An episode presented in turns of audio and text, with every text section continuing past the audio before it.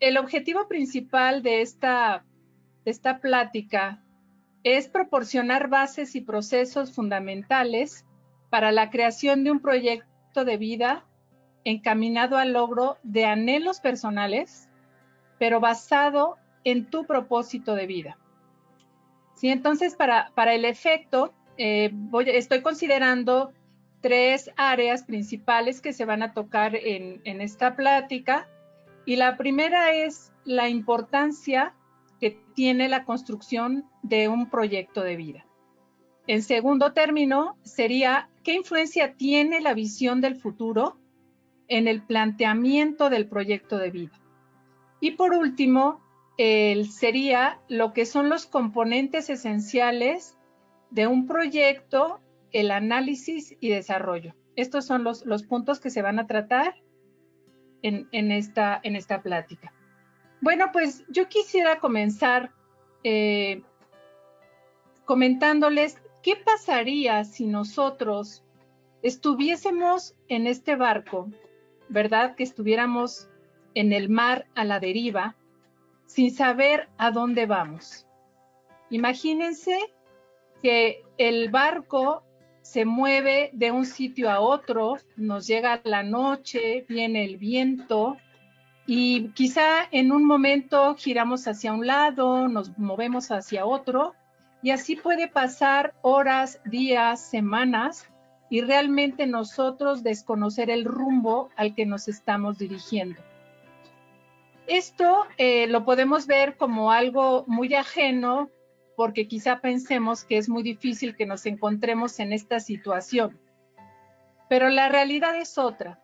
La realidad es que no sentimos que estemos en el barco ni que estemos en el mar, pero estamos aquí en el sitio que cada uno ocupamos y también andamos muchas veces a la deriva sin saber a dónde vamos ni por qué estamos haciendo lo que estamos haciendo y o por qué no estamos siendo felices o teniendo bienestar haciendo lo que estamos haciendo. Entonces, esta imagen la quise meter para inicio precisamente porque muchas veces estamos así a la deriva en las diferentes áreas de nuestra vida porque no tenemos establecido un objetivo, un punto al cual movernos. Entonces, yo quisiera eh, que, nos preguntáramos en este momento, ¿cómo puedo tomar inmediatamente el control sobre, sobre mi propia vida? ¿Cómo lo puedo tomar? ¿Realmente tengo el control? ¿No lo tengo? ¿Quién tiene el control de mi vida? ¿Otras personas? Eh, ¿Situaciones? ¿Mi trabajo? ¿Quién tiene el control de mi vida? ¿Quién realmente está moviendo mi vida? Otra pregunta que yo los invitaría a que nos hiciéramos es, ¿qué puedo hacer hoy que represente una diferencia?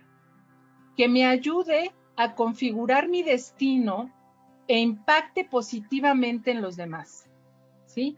Es una, es una pregunta profunda en donde tenemos que cuestionarnos y tratar de, de encontrar algo que haga una diferencia, ¿eh? una diferencia que enmarque algo más grande de lo que hemos estado haciendo eh, de hoy hacia atrás, ¿no? De que quizá ha sido algo que no ha tenido un significado, que no ha tenido un sentido. Y algo principal eh, que, que, y muy importante es que es, hay que impactar positivamente en nuestro entorno en los demás, porque es una manera de crecer y de trascender y lo vamos a ver un poquito más adelante también. Entonces, estos dos cuestionamientos son muy importantes. ¿sí? ¿Cómo puedo tomar el control sobre mi propia vida? Eh, yo quiero hacer una reflexión profunda y yo preguntaría, ¿qué vas a hacer con los años que te quedan? ¿Sí? Eh, aquí Galileo dice, ¿Cuántos años tienes? Los que me quedan por vivir son los que tengo. Los que pasaron ya no los tengo. Muchas veces eh, decimos cuántos años tienes y decimos nuestra edad, pero la edad que tenemos representa los años de los que ya no disponemos, ¿sí? Yo aquí eh, estoy poniendo un, un, círculo, es una gráfica en donde representa, que es en mi caso, el, azul son los años que ya he vivido y el color naranja son los años que me quedan por vivir, ¿sí? Entonces, en la parte de abajo es una especie como de cuenta T. Para los que son contables saben a qué me refiero. Pero para los que no, yo puedo decirles que del lado izquierdo es lo que tengo y del lado derecho, en este caso, eh, como yo lo estoy representando, es lo que se va, es la, salida, ¿sí? Entonces, eh, diario tenemos nosotros 86.400 segundos. ¿Sí? Eh, estos segundos yo les quisiera preguntar en qué los están utilizando. ¿Sí? Los están utilizando para vivir esa parte naranja, que es los años que les quedan, o realmente los están dejando pasar en donde se esfuman y se van sin ningún provecho lo absoluto. ¿Sí? Eh, nosotros a veces no hacemos conciencia de que no somos eternos. A veces postergamos, a veces decimos mañana, a veces pensamos después, a veces la semana que entra, pero realmente no hacemos conciencia de que cada segundo y cada minuto de nuestro, de nuestro tiempo se esfuma y se va y nosotros tenemos ese poder de saber utilizarlo o dejarlo perder como muchas veces lo hemos hecho. Entonces, esta es la reflexión, que cada uno de nosotros nos preguntemos, ¿sí? ¿Qué vamos a hacer con los años que nos quedan? Es algo fuerte, no quiero que lo vean como algo negativo, pero es algo real, es algo real que sí debemos preguntarnos. ¿Por qué? Porque esta gráfica este, este círculo cada vez se va a ir tiñendo de un color azul y cada vez la parte naranja va a ser más pequeña. Entonces, yo los invito a que esos 86.400 segundos que tenemos por día, realmente sepamos en qué lo vamos a utilizar. Ahora, eh, no sé si han escuchado hablar del trastorno del estrés postraumático y hay diferentes tipos de trastornos. Entonces, yo aquí quise meter un trastorno, no, no existe, eh, no existe como tal en, ningún lugar, en un, catálogo de psicología, pero lo que tenemos ahora es un trastorno de ocupación. Cuando nosotros eh, preguntamos a alguien por qué no ha hecho tal cosa o por qué no se ha organizado o por qué no ha terminado de realizar tal actividad, siempre contestan que están muy ocupados, que no tienen tiempo. Entonces tenemos ese trastorno y esa creencia de que todo el tiempo estamos ocupados. Pero si realmente hacemos un análisis de las actividades que hacemos en un día y si realmente son necesarias y son acciones que estamos realizando para cumplir unos objetivos o no, nos vamos a dar cuenta que hacemos cosas que nos hacen perder esos segundos de los que yo les hablé en la lámina anterior. Entonces, ese trastorno que nosotros creemos tener de que estamos todo el tiempo ocupados, no es real. Y no es real porque si yo los invitara a que hicieran una lista de todas las actividades que hacen todos los días, se van a dar cuenta que a veces uno se miente a sí mismo. ¿Por qué? Porque a veces se mete uno a, la televisión, se la pasa a uno en el teléfono o haciendo otro tipo de actividades que merman los momentos importantes que nosotros nos podemos tomar para hacer actividades que realmente estén conjugadas con nuestro objetivo y con nuestro sentido de vida. Ahora, ¿qué es el proyecto de vida? Yo aquí tomé este, esta definición y es un modelo ideal sobre lo que el individuo espera o quiere ser y hacer. ¿Sí? O sea, ¿qué queremos? ¿Qué queremos en esta vida? ¿A dónde queremos ir? ¿Qué queremos hacer? Que toma forma concreta en la disposición real. ¿Sí? ¿Qué quiere decir esto? Que realmente nosotros lo queramos, lo deseemos. y sus posibilidades internas que tienen que ver con lo que nosotros tenemos como personas, eh, que lo vamos a ver un poquito más adelante, y también externas, ¿sí? Externas, ¿por qué? Porque también tenemos relación social, estamos eh, en contacto y dependemos también de las relaciones con los demás y del entorno, definiendo su relación hacia el mundo y hacia sí mismo, su razón de ser como individuo en un contexto y tipo de sociedad determinada. En términos generales, esta es la definición de lo que es un proyecto o un plan de vida. Ahora, vamos a entrar a lo que es la primera área que vamos a analizar y tiene que ver con la importancia de la construcción del proyecto de vida. ¿Por qué es importante tener un plan, un proyecto de vida? ¿Sí? Y yo quisiera iniciar eh, eh, comentándoles lo siguiente. Conforme se ha ido desarrollando y ya han ido pasando los años, han ido cambiando los planes, los deseos y lo que las personas han querido hacer y desarrollar en su vida. ¿sí? Eh, yo aquí puse algunas imágenes. En la parte derecha, superior derecha, eh, hay unas imágenes que son de la época del, Renacimiento. Eh, y en aquella época yo podría decirles que si les dijeran, que tuvieran que hacer un plan de vida, eh, pues sería muy diferente a un plan de vida actual.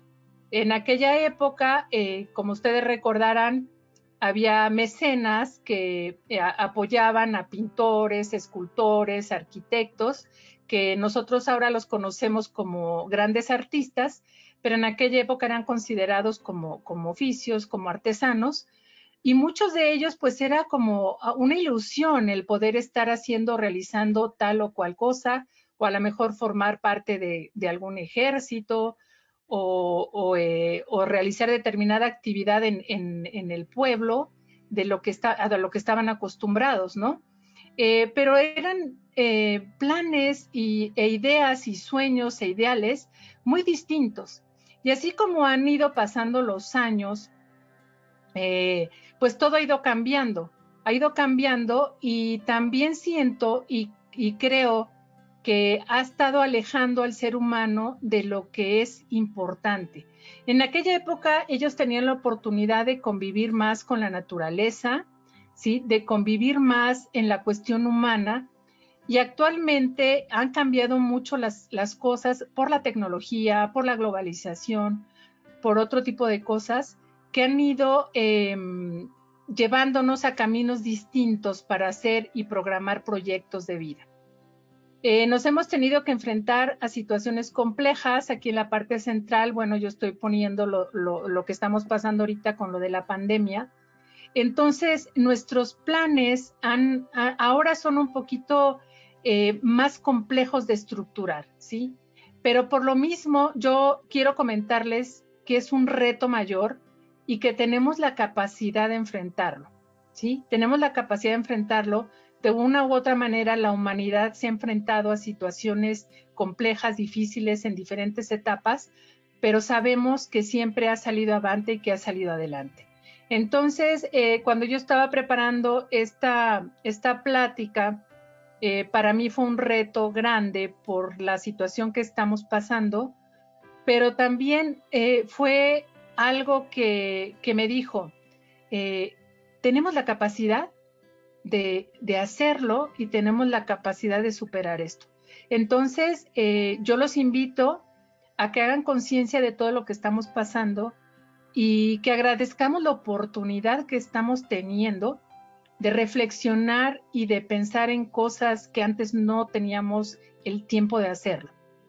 Eh, es algo que nos va a ayudar a crecer porque es un trabajo interno que se va a realizar y que ese plan, aunque lo vamos a ver más adelante, que no va a ser sencillo, pero nos va a dar un crecimiento en todos los aspectos como personas, como familia y que vamos a poder trascender eh, más allá de, nuestro entorno. ¿Sí? Entonces, yo quisiera eh, que nos hiciéramos esta pregunta si realmente tenemos una vida con propósito, ¿no?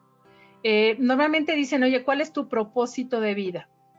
Pero a mí me gusta más manejarlo como, ¿tienes una vida con propósito? ¿Sí? O realmente solamente vives como te vayan llegando los días sin tener un ideal y sin tener algo por lo cual te levantas y te despiertas todos los días. ¿sí? La, invitación es eh, en que se encuentre este propósito de, por qué, eh, la razón de por qué estamos aquí, la razón de que yo como mujer de tantos años, con mi familia y todo, qué es lo que me hace eh, levantarme todos los días, ¿sí? Ese deseo de hacer y de trabajar y de amar, ¿sí? ¿Qué, ¿Cuál es esa razón que me hace eh, seguir viviendo? Entonces sería lo principal el, hacernos esta pregunta de cuál es nuestro propósito, ¿sí? Precisamente para decir, tengo una vida con propósito. Ahora, aquí yo les metí un término que quizá algunos de, ustedes ya lo, han escuchado o lo conocen, que le llaman el Ikigai. Es un concepto japonés que significa la razón de existir. Este término eh, se dio a conocer en un libro que escribieron unos autores españoles. Eh, uno de ellos este, llevaba viviendo 12 años en, en Japón y él junto con otro amigo visitaron un lugar, eh, una ciudad que se llama Okinawa, en donde están una de las personas más longevas. Sí, hay personas que tienen más de 100 años y están viviendo en ese lugar. Y estuvieron investigando y les decían que por qué em, vivían tantos años y, qué es lo que les hacía despertarse todos los días con esa alegría, ¿sí? Y con ese entusiasmo de seguir viviendo, y siempre contestaban Ikigai, Ikigai, ¿sí? Y Ikigai es una razón que ellos tienen de existir. Entonces, este término se ha tomado, y es muy importante, este es el libro que, escribieron estos españoles, y la imagen de la izquierda quizá también han tenido oportunidad de, de verla en algún sitio, y habla precisamente de una conjunción entre tu pasión, tu misión, tu vocación y tu profesión, ¿no? Si ustedes aquí analizan, eh, están cuatro círculos. En una parte, en la parte superior, habla de lo que amas, ¿sí? Que es la razón de ser. Eh, lo que amas, por lo que te pagan, que sería una cuestión de trabajo. Lo que el mundo necesita está en la parte derecha y en la parte izquierda, ¿en qué eres bueno? ¿Sí? ¿En qué eres bueno? Entonces, eh, no podemos decir que todos tenemos o que tenemos que encontrar este punto, porque a veces es un poquito complejo.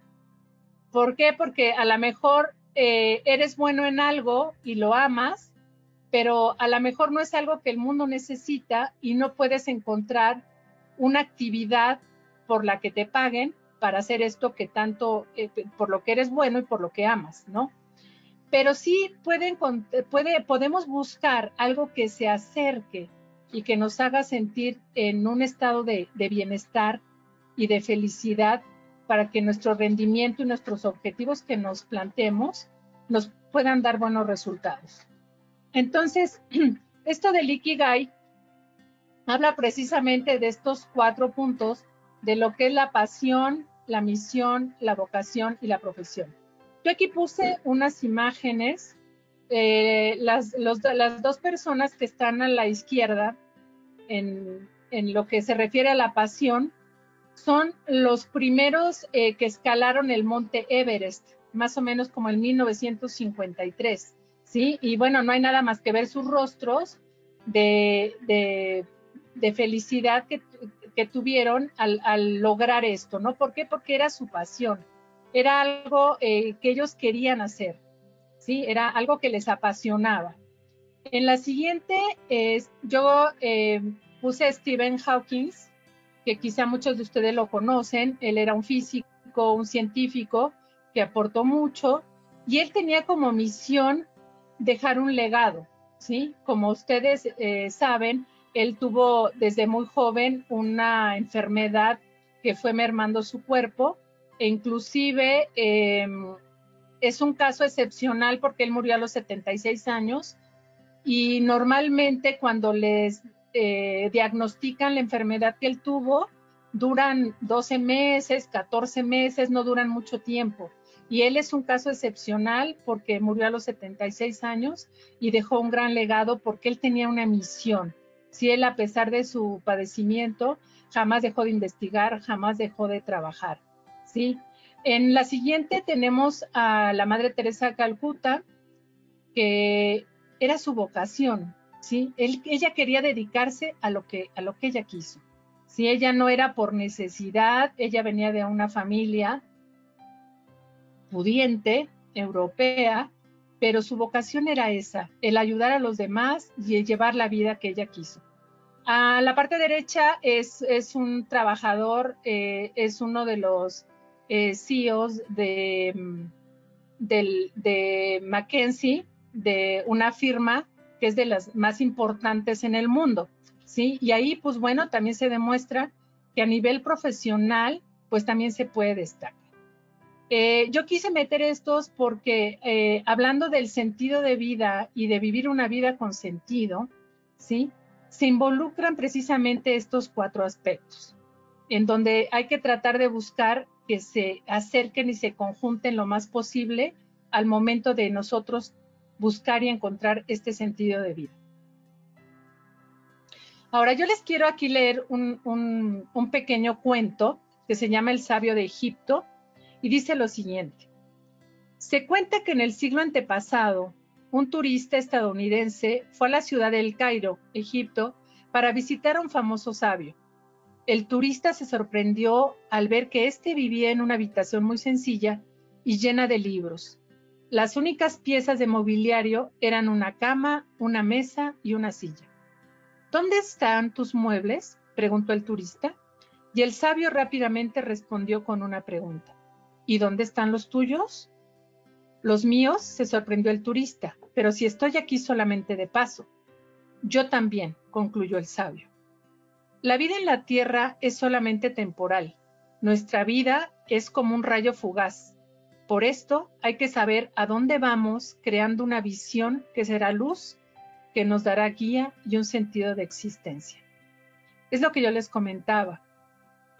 Nosotros estamos de paso, eh, nosotros tenemos una vida corta y precisamente tenemos que tener ese camino a donde llegar y aprovecharlo, porque también nosotros estamos de paso.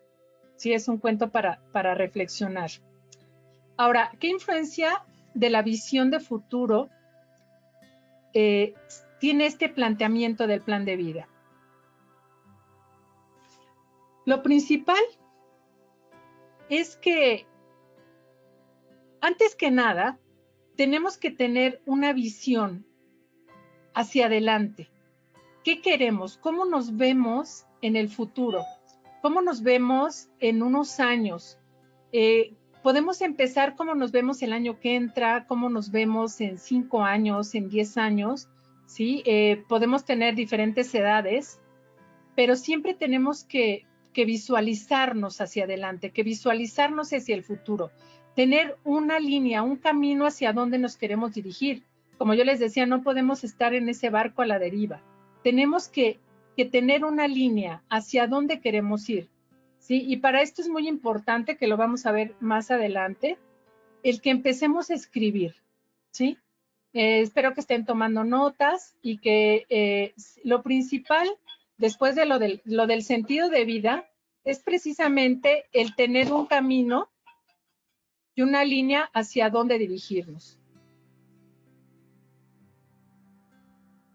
Ahora, esto me pareció muy importante considerarlo porque eh, la, situación que estamos viviendo en este momento, si ustedes han escuchado de, de esto de BUCA, es por el acrónimo de sus siglas en inglés y tiene que ver con la volatilidad, la incertidumbre, la complejidad y la ambigüedad.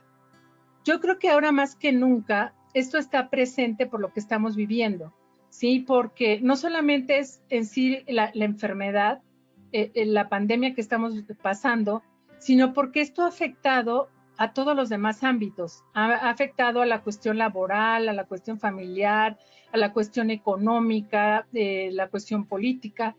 Realmente eh, ha permeado a, todo, a todas las áreas de, de la vida, ¿sí? Entonces, ahora más que nunca tenemos que estar conscientes que ahorita nada es seguro, que ahorita no podemos decir que va a pasar tal cosa o que se va a resolver tal cosa en tal momento o, que vamos a obtener determinadas cosas en tal fecha. ¿Por qué? Porque nos estamos enfrentando precisamente a este buca, ¿sí? Nos estamos enfrentando a que todo es volátil, ¿sí? A que hay muchísima incertidumbre, a que todo es muy complejo y a que también todo es muy ambiguo. Entonces, ¿a qué nos invita esta reflexión del buca? ¿Sí? Para sobrevivir en este futuro hay que empezar a trabajar ahorita, ya, en el presente, y mejor hacerlo cuanto antes. No podemos esperar a ver qué pasa, a ver si las cosas se componen mañana o la semana que entra y entonces ya voy a empezar. Hay que empezar hoy, en este momento, ¿sí? Eh, algo que también nos invita esta reflexión es a una formación constante. Hay que estarnos formando, ¿sí? Y hay que afrontar los cambios. ¿Por qué? Porque vamos a tener de esta manera más herramientas para poder enfrentarnos a lo que venga, ¿sí? ¿Por qué? Porque las personas que, estén más preparadas, que tengan más conocimiento, que, que puedan afrontar mejor los cambios, son las que mejor se van a adaptar a, lo que realmente se presenta en el momento. ¿sí? Ahorita no podemos eh, tener algo, o sea, si una visión, tenemos que tener una visión de futuro, pero tenemos que estarnos formando para que cualquier oportunidad que se tenga nosotros estemos preparados para ello. ¿sí? Aquí dentro de la complejidad también nos invita a aportar claridad y sencillez. Ya de por sí lo que está pasando es complejo, hay que tratar de hacer las cosas un poquito más fáciles, ¿sí? Hay que ser ágiles y tener una rápida capacidad de reacción. ¿Sí? Aquí no podemos estar ahorita pensando, como yo les comentaba, o estar esperando a ver qué pasa. Vamos a, esperar, ¿no? Hay que ponerse las pilas y hay que ponerse a trabajar. ¿Quién puede hacerlo? Cualquiera. Cualquiera de nosotros, es para cualquier persona, no importa que tengas 15 años, que tengas 17, 18, 20, 30, 40 o en mi caso, que yo tengo 60, el plan de vida se puede iniciar en cualquier momento. ¿Por qué? Porque mientras tengamos vida, podemos tener un plan. ¿Sí? Entonces, la invitación que yo hago. Entonces, ¿quién? Cada uno de nosotros. ¿Qué? Pues bueno, el plan de vida. ¿Por qué? Porque nos va a dar una utilidad y nos va a dar un rumbo.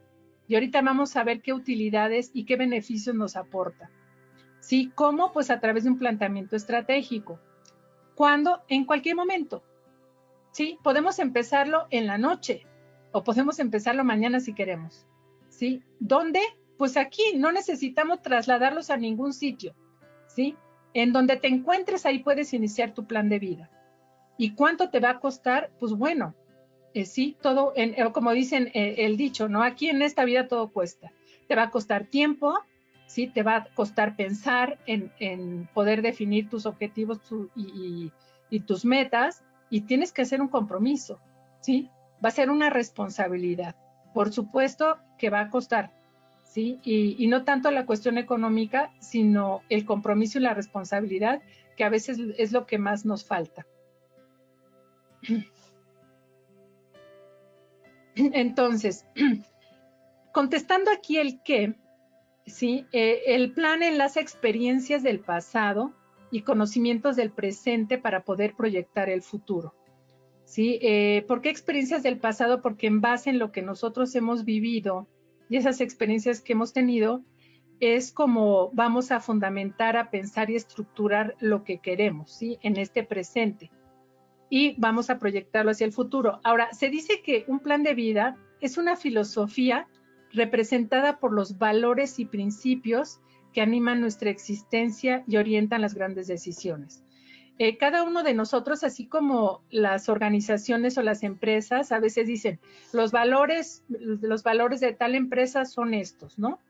Nosotros también como personas, nosotros eh, tenemos ciertos valores, ¿sí? Eh, no sé, podemos decir, bueno, en mi caso me gusta la, honestidad, la responsabilidad, ¿sí? Etcétera. Entonces, cada uno de nosotros tenemos diferentes valores.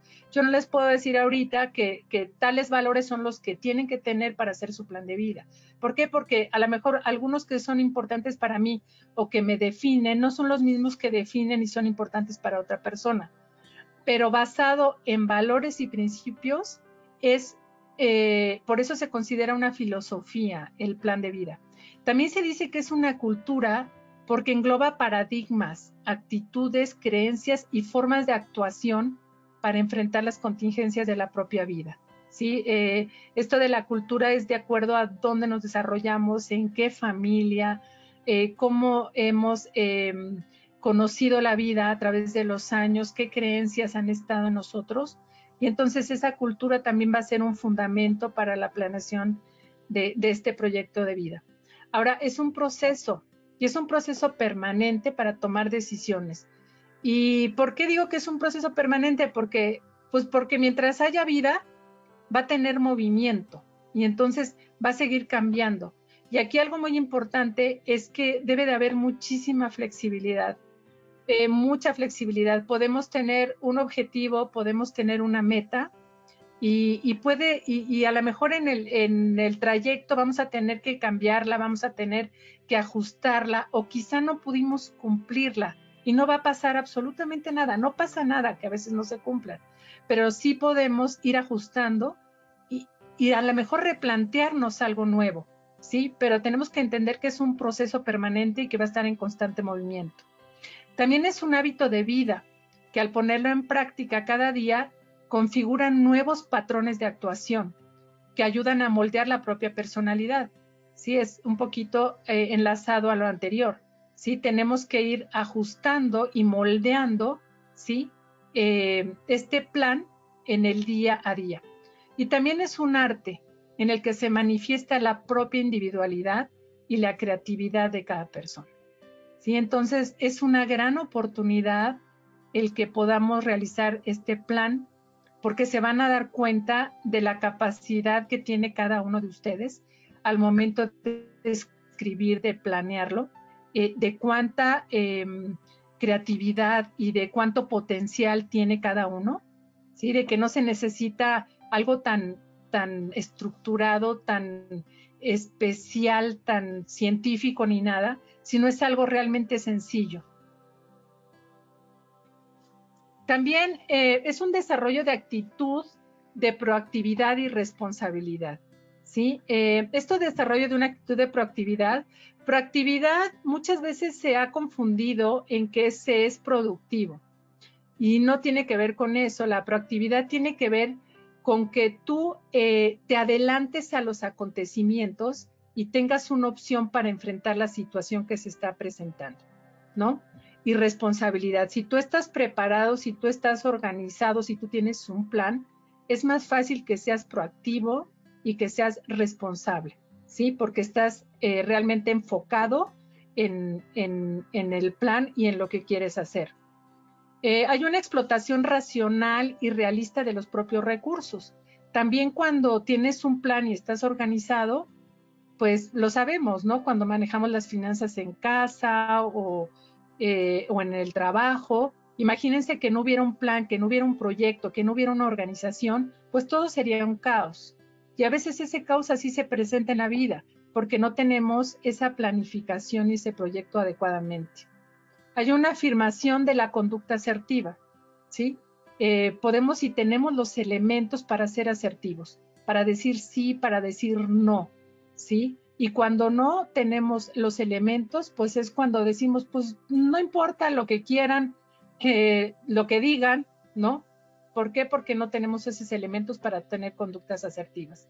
Y también una conciencia de la propia individualidad, ¿sí? Eh, te das tu lugar, te das tu, tu importancia como ser humano de que eres capaz de hacer muchas cosas. Si haces conciencia de que como individuo tienes todo ese potencial para poder organizar, para planificar y para lograr objetivos, ¿no? Y no dejarnos llevar para donde nos llegue, lo que nos llegue y cómo nos llegue, ¿no? Entonces, estas son las utilidades que nos da el elaborar un plan de vida. Ahora, ¿qué otra cosa también nos va a dar como beneficio? Eh, pues diseñar tu propio destino y decidir cómo quieres que sea tu vida. ¿sí? Eh, hay muchas ocasiones en que lo que estás viviendo no es algo que tú querías. ¿sí? Hay muchas personas que a lo mejor ya están casadas y que su destino es hacer lo que su pareja diga o su destino es pues lo que la familia decida, ¿no? A veces en familia, no, pues a dónde quieren ir de vacaciones, no, pues a tal lugar, a tal, y tú no, pues a donde quieran, a donde digan, ¿no? Hay muchas personas que ya no deciden por sí mismas porque una de dos, o no se quieren responsabilizar de una decisión o de una opinión, o es muy cómodo eh, de que los demás decidan, ¿no? Eh, pierden su individualidad y se dejan llevar por la corriente. Y esto eh, pasa tanto en el ámbito familiar como en el ámbito laboral, personal, de que ya no diseñan su destino, sino lo que el entorno o las demás personas están decidiendo por ellos. Entonces, si hacen un plan de vida, entonces se apropian, se apropian de, su persona, de su camino y de sus deseos. ¿sí? Eh, también te va a ayudar a transformarte en una persona plena, ¿sí? Al, ya tomar tu decisión, al diseñar tu destino, pues te vas a sentir más pleno, vas a tener un estado de bienestar superior, ¿sí? Porque estás tomando las riendas de tu vida. Vas a aprovechar tu vida al máximo, ¿sí? El, hecho de decirles que, perdemos mucho tiempo, como yo les decía, lo del trastorno de, de ocupación, es verdad, eh, cuando no hay plan, eh, no se aprovecha el tiempo adecuadamente. Y también disfrutas tu vida y te esfuerzas por lo que realmente quieres. ¿Sí? Cuando haces lo que te gusta, te esfuerzas. Y cuando no estás haciendo algo que no está llenando tus deseos y tus ilusiones, no rindes igual, ¿sí? No te esfuerzas te quedas en una línea pareja y no buscas por estarte esforzando. Entonces, por eso la importancia de enfocarte y de hacer lo que te gusta y de hacer lo que realmente quieres hacer. Sí, también te va a ayudar a aprovechar mejor las oportunidades, autoafirmar tu existencia en el mundo y alcanzar todo tu potencial. ¿Sí? Volvemos a lo mismo. Cuando haces lo que te gusta, lo que te apasiona, lo que quieres, en donde estás persiguiendo tu misión, entonces todo tu potencial, ¿sí? Va a estar al máximo y te vas a esforzar, ¿sí? Y también vas a estar motivado todos los días. No vas a estar en esa cerrazón o en esa apatía de cuando nos despertamos y pues otra vez lo mismo, la monotonía en de que, uff, me tengo que ir a trabajar o, o tengo que llevar a los niños a la escuela o tal, ¿no? De que está uno como enojado con uno mismo porque no estás liberándote en el aspecto de estar persiguiendo tu objetivo y de tener un sentido de vida. Y también a conseguir un compromiso más sólido con tu desarrollo personal y profesional, ¿no? Eh, no estamos atados ni a un trabajo, ni a una familia, ni a nada en especial. Cuando uno realmente quiere conseguir algo y se es honesto, fiel con uno mismo, uno puede tomar decisiones.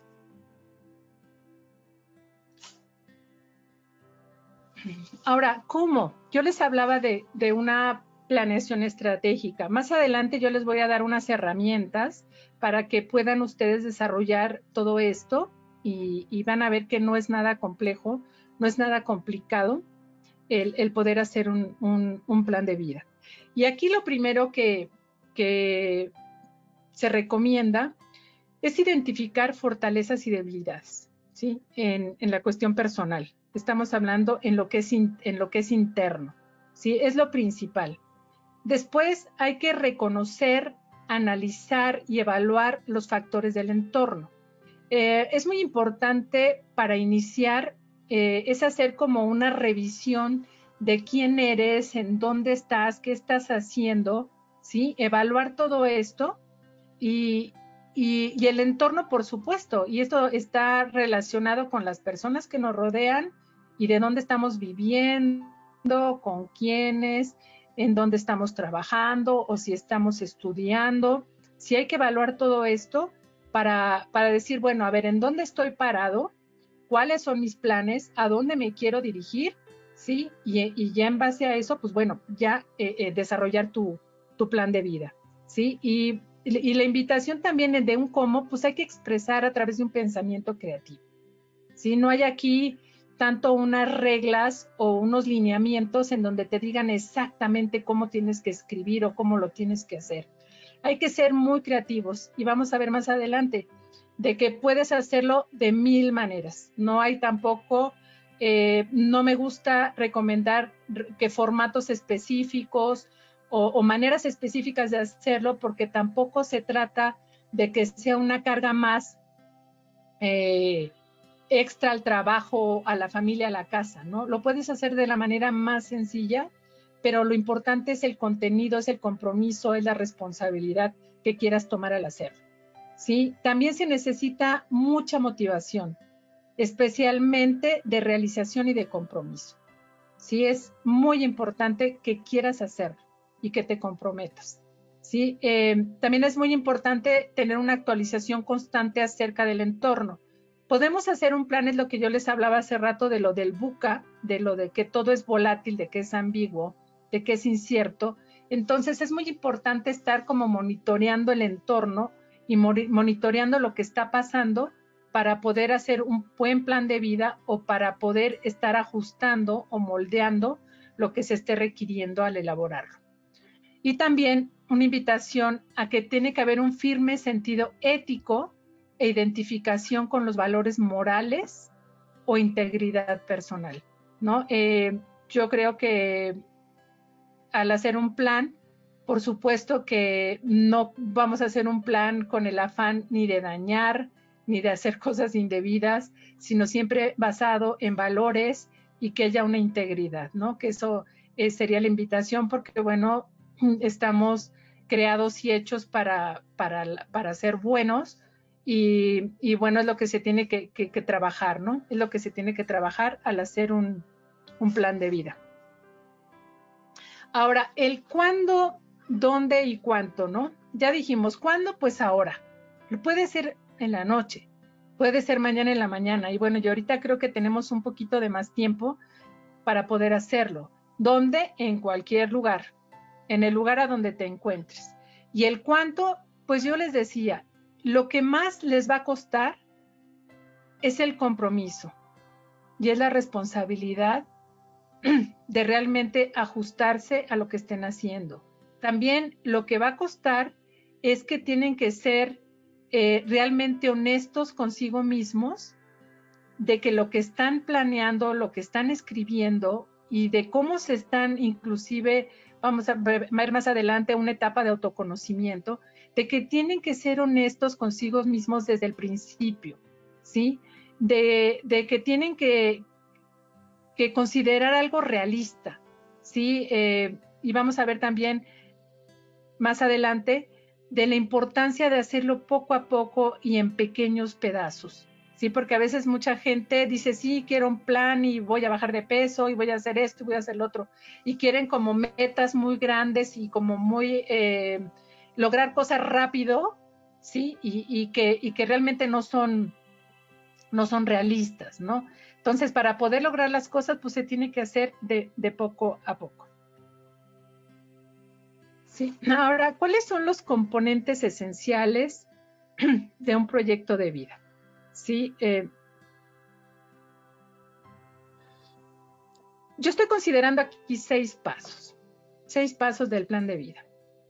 El primer paso tiene que ver con el autoconocimiento, ¿sí? Eh, si yo ahorita, en vez de platicarles todo lo que hemos visto, hubiera entrado y les hubiera puesto unos formatos, y bueno, pues vamos a ver el plan de vida y aquí está y van a empezar a llenar este, estos datos y tal.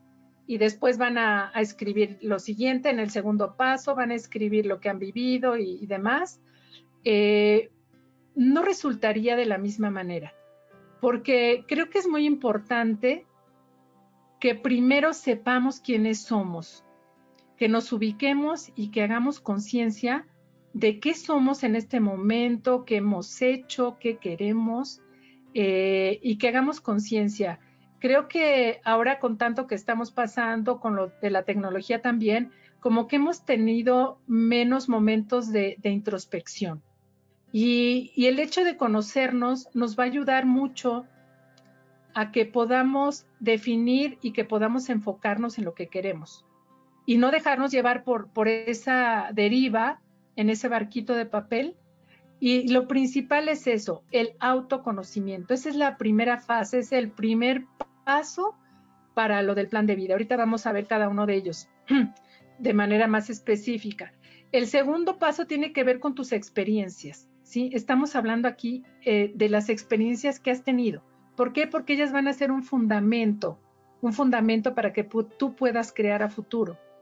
El tercer paso es una visualización. Si se dan cuenta, el segundo tiene que ver un poquito con el pasado y el tercer paso tiene que ver con una visualización hacia futuro. Hacia futuro. Eh, ha habido estudios que han demostrado la importancia de estas visualizaciones. Eh, tuve oportunidad de estar escuchando eh, una, no sé si ustedes han escuchado hablar de Enamed. Enamed es un eh, nadador, es un nadador que cuando él estuvo en varias Olimpiadas, más adelante les voy a hablar de él un poquito, él estuvo en unas Olimpiadas y en una final estuvo em, compitiendo iba a competir con un japonés muy famoso y, él dice que estuvo visualizando como cerca de 16 mil veces estuvo visualizando esa carrera, que era de 100 metros en mariposa, y que estuvo visualizando todo el tiempo eh, cómo él se imaginaba cómo salía el disparo, se lanzaba a la alberca y empezaba a nadar y a nadar y a nadar, y de cómo él le ganaba al japonés. Y otra vez, y cada vez que tenía oportunidad, visualizaba y visualizaba. Y así como él, ha habido otros estudios que han demostrado la importancia de la visualización. Y aquí, eh, no sé si alguno de ustedes estuvo en la plática Desarrolla tu cerebro, yo les comentaba que el cerebro no sabe lo que es real de lo que no es real. Y cuando tú en tu mente estás creando una situación, el cerebro no sabe si realmente la estás viviendo o no la estás viviendo. Entonces, el hecho de que tú visualices, estás preparando a tu cerebro y estás preparando a, tu, pensamiento y a tus neuronas para que puedas crear algo en tu, en tu realidad. Entonces, visualizar es muy potente para que puedas alcanzar tus objetivos. ¿sí? Y ahorita lo vamos a ver más adelante. El cuarto paso, pues, es la estrategia, ¿no? son los pasos que tienes que seguir, que yo les voy a proporcionar algunas herramientas para que lo puedan realizar y el quinto paso, pues bueno, ya tiene que ver con la elaboración del plan, en donde ustedes van a definir qué áreas de su vida quieren trabajar, específicamente qué es lo que quieren lograr, ¿sí? Y, establecerse metas específicas para, para hacerlo. Y después, pues ponerlo en acción, ¿no? Estas son las seis, los seis pasos que se van a seguir para realizar un plan de vida, que son los que yo estoy considerando. Ahora, hablando del primer paso, que tiene que ver con el autoconocimiento.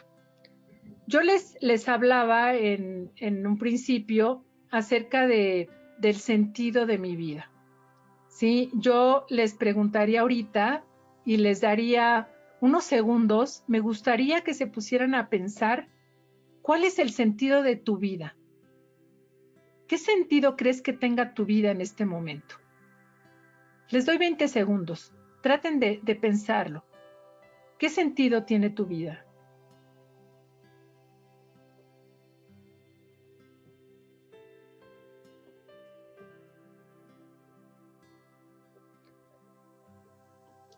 Ahora, cuando ya ustedes inicien su, su, plan, tienen que empezar a notar todo esto. Tienen que empezar a escribir todo esto que estas, las respuestas a estas preguntas, ¿no? ¿Cuál es el sentido de tu vida? ¿Para qué estás en este mundo? ¿Cuáles son los principios con los que te sientes identificado? ¿Cuáles son tus valores personales? ¿Con qué, con qué te sientes comprometido? Y es curioso porque eh, a veces estas preguntas y las, las quieres empezar a notar y cuestan trabajo, cuesta trabajo a veces contestarlas, ¿sí? Eh, cuestan trabajo porque quizá nunca te lo has preguntado, porque quizá nunca has tratado de contestarlas, que a lo mejor te las preguntaste pero no encontraste las respuestas, ¿sí? Quizá tienes principios con los que tú te guías pero nunca los has plasmado. Y valores, pues también, yo creo que tenemos valores y que son los que nos guían en el día a día. ¿Sí? ¿Y con qué te sientes comprometido? Sí, yo creo que todos tenemos un compromiso en determinadas áreas de la vida, que también lo vamos a ver un poquito adelante, eh, de que tenemos diferentes áreas de la vida. No podemos hacer un plan de vida, eh, por ejemplo, solamente en el nivel profesional. ¿Sí? ¿Por qué? Porque también para que tú puedas ser un buen profesional necesitas tener un equilibrio en el resto de tus de las áreas. ¿Por qué? Porque es imposible que seas un buen profesional si tienes muchos problemas familiares, si tienes problemas económicos, si tienes una, una este, mala salud, ¿sí? Todo está conectado, todo está conectado.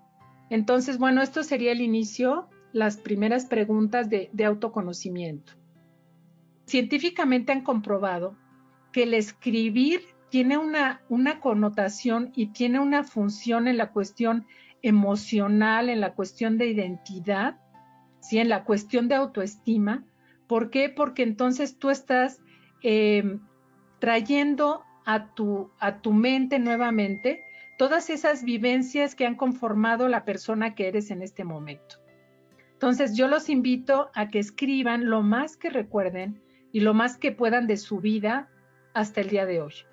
¿Sí? ¿Por qué? Porque también eh, les va a fortalecer las relaciones familiares, eh, pueden valorar eh, muchos esfuerzos que se han hecho, tanto personales como quizá de la familia o, o situaciones que ustedes superaron, porque todo eso les va a servir para fortalecerse y para poderse enfocar en algo futuro.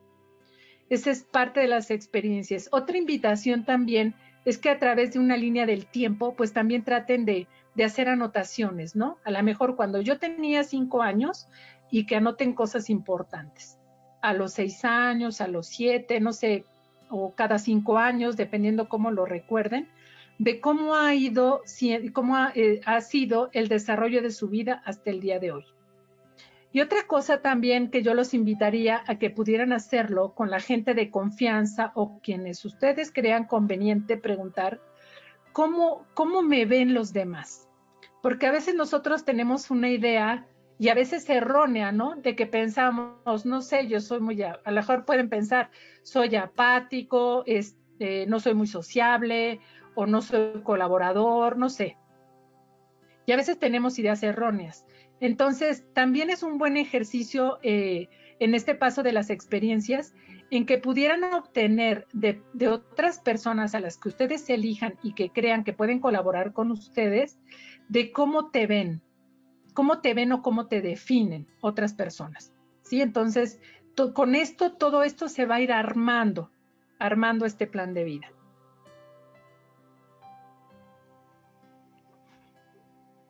El siguiente paso es la visualización, lo que yo les comentaba.